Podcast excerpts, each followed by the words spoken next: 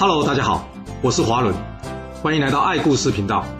我喜欢听故事，希望故事能带给您想象力、思考力、判断力以及创造力。让我们一起来听故事喽。上次我们说到了三家分晋开启了战国时代。战国时期非常重要一个改变就是什么？就是从春秋末期之后呢，读书这件事呢，从原先只能由贵族学习，变成了平民也有机会。也就是所谓的王官之学平民化，会有这变化最主要原因呢，就是因为战乱，因为战乱导致大量的贵族流落民间，而这些流落民间的贵族呢，他们想要讨生活，那就得拿自己的专业来教人了。好像之前说的孔子就是这个样子啊。由于平民不用像贵族需要学习礼乐射御书数六艺，他们只要学会其中的一两项专业，就足以功成名就了。所以这一改变。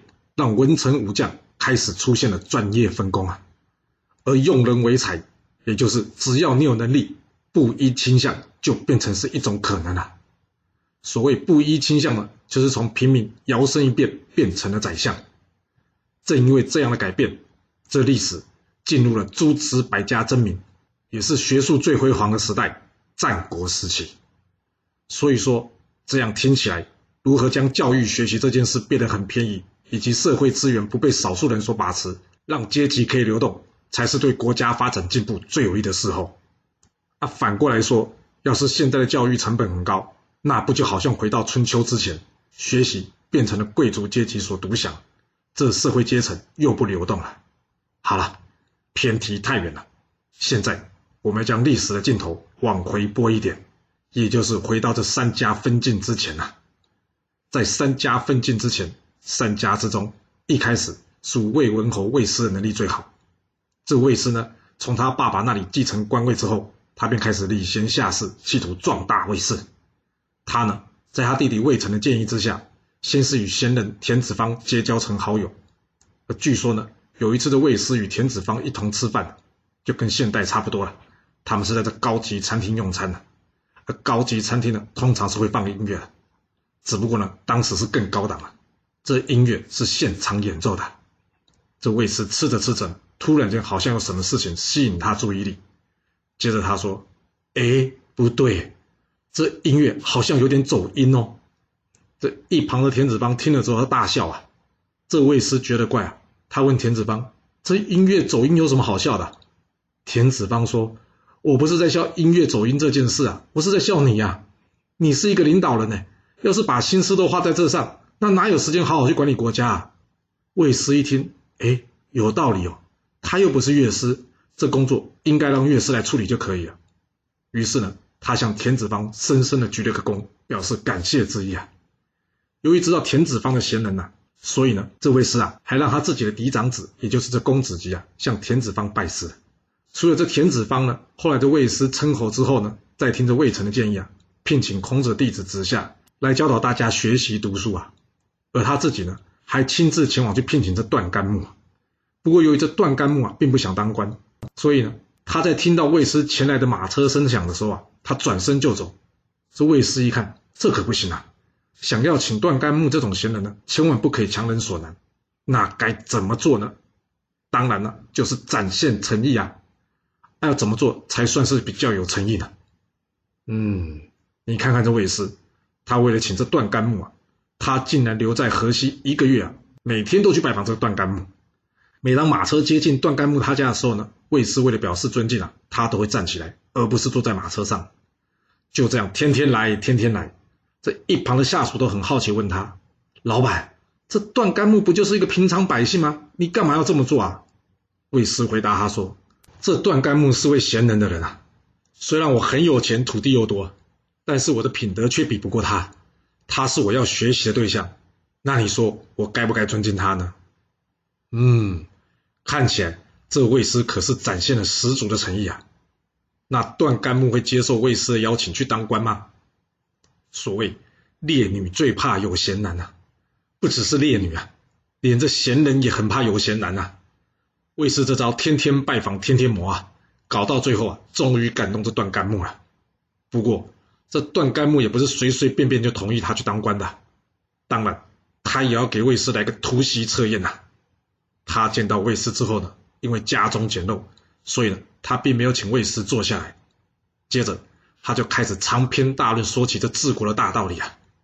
眼看着卫斯呢，自始至终呢都非常有礼貌，而且呢，也没有露出半点不耐烦的样子。加上卫斯呢，对于他没有请他坐下来，只是让他站着听训这件事啊，卫斯也不以为意。段干木知道啊，这卫斯是真心诚意来邀请他的，所以最后他同意接受卫斯的邀请了。那除了请人，卫斯自己是个什么样的人呢？据说有一次啊，卫斯跟人家约好去打猎，当天刚好又冷又下雨的，这卫斯呢，请大家喝酒去去去寒。不过正当喝酒喝到一半的时候啊，卫斯问一旁的人：“哎。”午时到了吗？一旁的人回答他说：“包老板，午时到了。”于是卫士呢叫人赶快准备马车。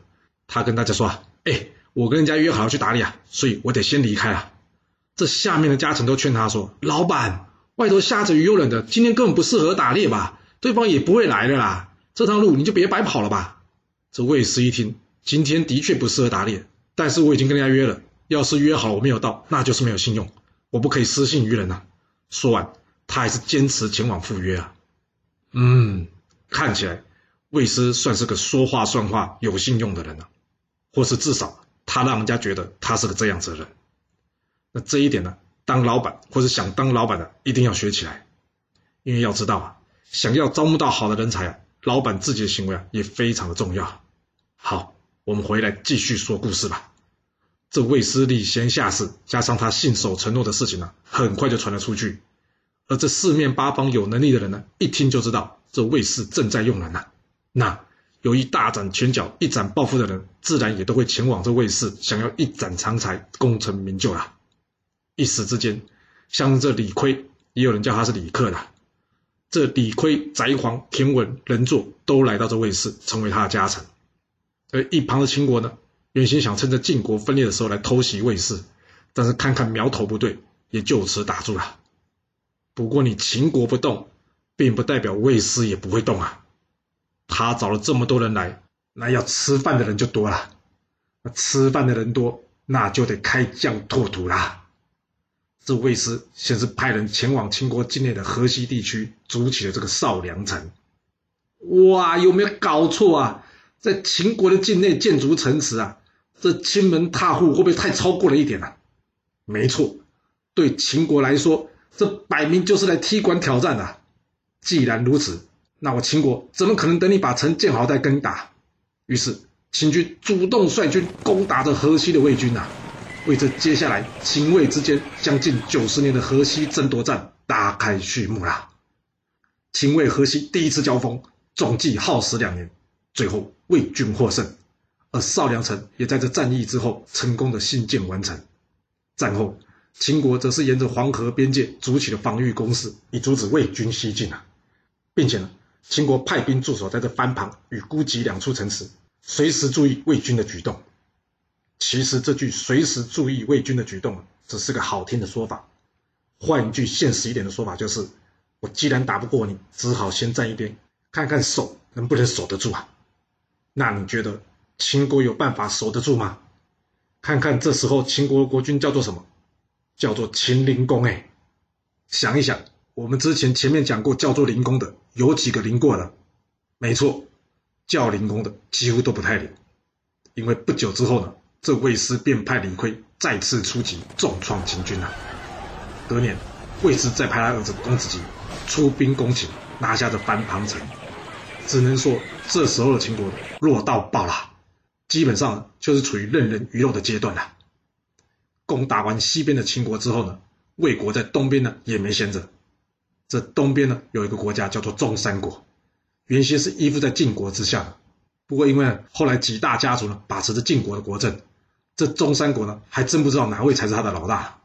那既然没老大，这中山国国君干脆乐得轻松，每天唱歌喝酒，日夜颠倒，根本就不理国政，搞得民不聊生啊。这荒唐的行为呢，刚好让魏师找到了出兵的理由了。但是魏氏弟弟魏成却劝他哥说：“哥，这打中山国没有好处啊，因为这中山国地理位置离赵国比较近，我们就算拿下之后，想要防守也不容易啊。我看算了吧。”魏氏说：“我当然知道这地方不容易防守啊，但是要是让赵氏拿下，他们北方就会多个屏障，而赵氏的政权呢，也将会进一步的稳定下来。赵氏一旦稳定，对我魏氏来说并非好事啊。一旁的翟皇这时候站出来说：“主公，若是您一定要攻打中山国，我想向您推荐一个人，这个人名字呢叫做岳阳。有着岳阳领军啊，我相信此战必胜啊。”魏师一听，那么有把握，来，这岳阳有什么样的事迹？你倒是说来给我听听看啊。翟皇接着说啊：“好，我说吧。听说这个岳阳呢，曾经在这半路上捡到黄金，他开心的拿去给他老婆。”没想到却被他老婆给数落了一顿。他老婆告诉他，想要钱就要靠自己的本领，用正当的方式去赚。这钱来路不明，你拿了还这么高兴，真不知道你在高兴什么。岳阳一听，嗯，老婆说的有理耶。所以呢，他将这黄金放回原处啊，然后他前往鲁国及魏国学艺，希望能像他老婆说的，靠自己本领，用正当的方式去赚钱。一年之后，岳阳回到家中，他老婆问他说：“嗯，你怎么那么快就回来了？”那你都学会了吗？岳阳摇摇头说：“嗯，还没有，只是想回家看看呐。”那他老婆呢，也不多说什么，立刻拿起剪刀，将正在织的布呢当场给剪破。这岳阳一看，吓一跳：“哎，这布被你一剪还能用吗？这样会不会太浪费了？”他老婆冷冷的回他说：“你学到一半就半途而废，那你觉得有用吗？你跟这块布有什么不一样啊？”岳阳一听，他立刻明白他老婆的意思，没错。学习半途而废，就等于没学到，所以他再次出门。这次他决定一定要学有所成，才肯回家。七年之后，岳阳终于学成回家了。因为他不希望自己大材小用，所以呢，他一直在等机会。现在他的人呢，就在我们这里。魏师听完之后呢，他跟翟皇说：“嗯，知错能改，算是条汉子。好，那就按照你的建议去请这岳阳来吧。”这一旁人听到魏师说要请这岳阳啊，大家马上阻止他说：“主公不可以呀！”哎，不会吧？这岳阳跟孔子一样犯小人吗？怎么人都还没来，大家就反对他呢？大家接着跟魏师说：“主公您知道吗？这岳阳的儿子岳叔啊，他人现在就在这中山国啊，这岳阳是不可能认真攻打中山国的。”翟皇一听，他跟魏师说：“这有什么难的？只要他肯令军令状，不就好了吗？”主公。这岳阳的儿子岳叔啊，曾经帮中山国的国君招募着岳阳，但是呢，却被岳阳以中山国国君啊昏庸无道给拒绝了。只有派像这样的人出兵啊，我们才有可能战胜中山国的。说实话，从翟皇的说明当中呢，最多只能判断岳阳的为人，根本就没办法判断岳阳的能力。那他到底是怎么知道岳阳有能力的呢？这点还真让人猜不透了。好了，先别管这个原因了，因为很有可能只是因为史官单纯的没有记载了。不过最重要的重点就是呢，岳阳的确有能力，而卫师呢也有当面考核过他就对了。这岳阳来了之后呢，魏师直接跟他打开天窗说亮话。他告诉岳阳说：“我想要灭了这中山国，也想要任用你来执行，但是目前卡在一件事，什么事？就是你儿子岳叔在这中山国啊。”这岳阳一听，他回答魏师说：“两军相争，各为其主啊，我怎么会因为我儿子在中山国，我就不尽力了呢？”您要是担心，我就立个军令状给您。要是我无法攻下这中山国，我甘当军令啊！魏师一听，好，我就等你这句话。来啊，传令，拜岳阳为元帅，西门豹为先锋，领兵五万，灭了这中山国。哇，听起来很热血哦。不过在出兵攻打中山之前，还有件难题，因为从魏氏到这中山国中间呢，还要经过这赵氏。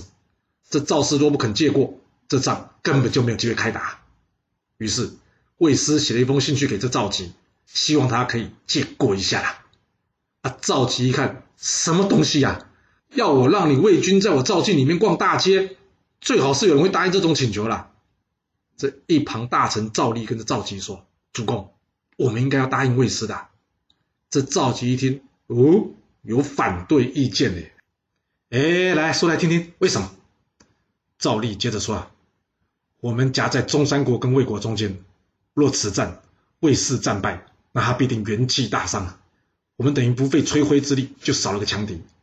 但就算魏氏战胜，您觉得魏氏有办法进行这跨境管理吗？这中山国最后还不是要落到我赵国的手中？赵吉一听，哎，有点道理啊。坏人让他去做，我们就等着收战果就好。嘿嘿，好，那我就同意。这魏军呢，从我赵境穿过吧。在得到赵吉的同意之后呢，岳阳、西门豹领军直接前往这中山国。而中山国这边呢，派出了大将古虚啊，领兵应战。很快的，两军便遭遇上了。这中山军呢，在秋山扎营啊，而这魏军呢，则是在文山立寨。这两军来回作战，互有损伤，但是呢，战况却陷入了焦灼啊。这岳阳一看，有没有搞错啊？我在主公面前立了军令状，说要灭了这中山国，哎，结果光在这秋山就耗了一个月。他找来这西门豹，跟他说：“西门豹，我们两军现在僵持不下，我看。”这秋山的树不少，而现在正值秋冬之际，要是能找群敢死队呢，前往这秋山去放火，一旦这火烧起来之后呢，这古虚率领的中山军呢，必定阵脚大乱。你怎么看？哇，好一句你怎么看？要是西门豹真的以为岳阳是在问他的意见呢，他一定会黑掉的啦。啊，要是你是西门豹，你该如何回答老板岳阳的问题啊？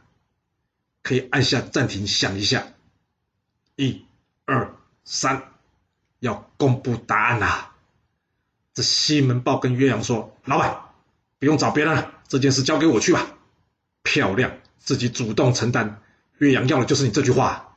毕竟要人家自己去当敢死队，这句话实在是不太好开口。